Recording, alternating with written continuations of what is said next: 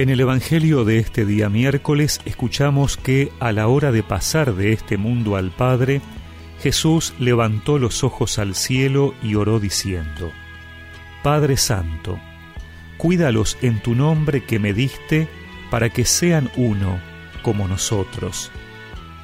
Mientras estaba con ellos, yo los cuidaba en tu nombre que me diste. Los protegía y no se perdió ninguno de ellos excepto el que debía perderse, para que se cumpliera la escritura. Pero ahora voy a ti, y digo esto estando en el mundo, para que mi gozo sea el de ellos y su gozo sea perfecto. Yo les comuniqué tu palabra, y el mundo los odió porque ellos no son del mundo, como tampoco yo soy del mundo no te pido que los saques del mundo, sino que los preserves del maligno. Ellos no son del mundo, como tampoco yo soy del mundo. Conságralos en la verdad, tu palabra es verdad. Así como tú me enviaste al mundo, yo también los envío al mundo. Por ellos me consagro, para que también ellos sean consagrados en la verdad.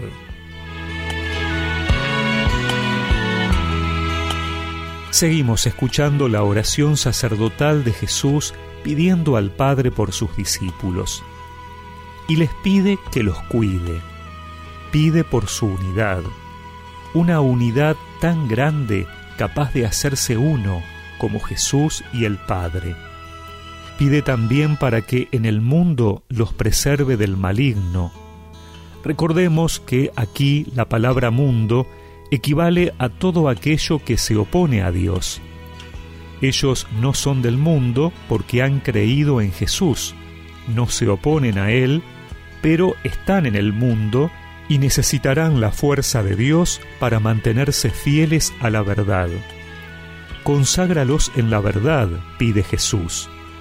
Por ellos se consagra, se entrega el Señor son dos dimensiones de nuestra vida de fe y de comunidad en las que siempre estaremos tentados, la división y el error. Permanentemente el maligno, el mundo, querrá dividirnos, hacernos pelear entre nosotros, porque la unidad es reflejo de Dios uno, uno en el amor. El maligno sembrará en nuestros corazones la semilla de la discordia, del individualismo, de la fragmentación. Y por otro lado, también querrá que nos equivoquemos, que dudemos de Dios, porque eso también hará que nos separemos de Él. No tengamos miedo. Tenemos a alguien que ruega por nosotros. Es el mismo Jesús. Unámonos a Él con nuestra oración.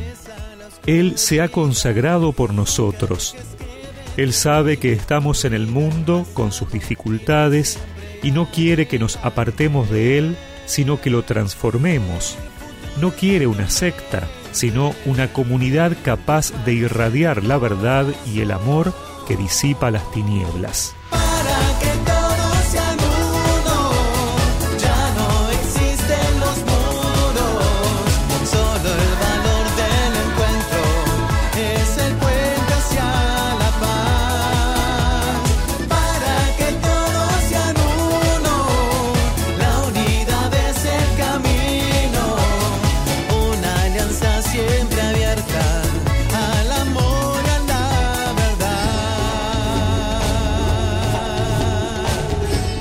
Y recemos juntos esta oración.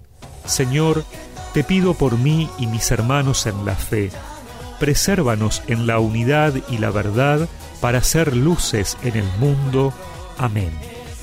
Y que la bendición de Dios Todopoderoso, del Padre, del Hijo y del Espíritu Santo los acompañe siempre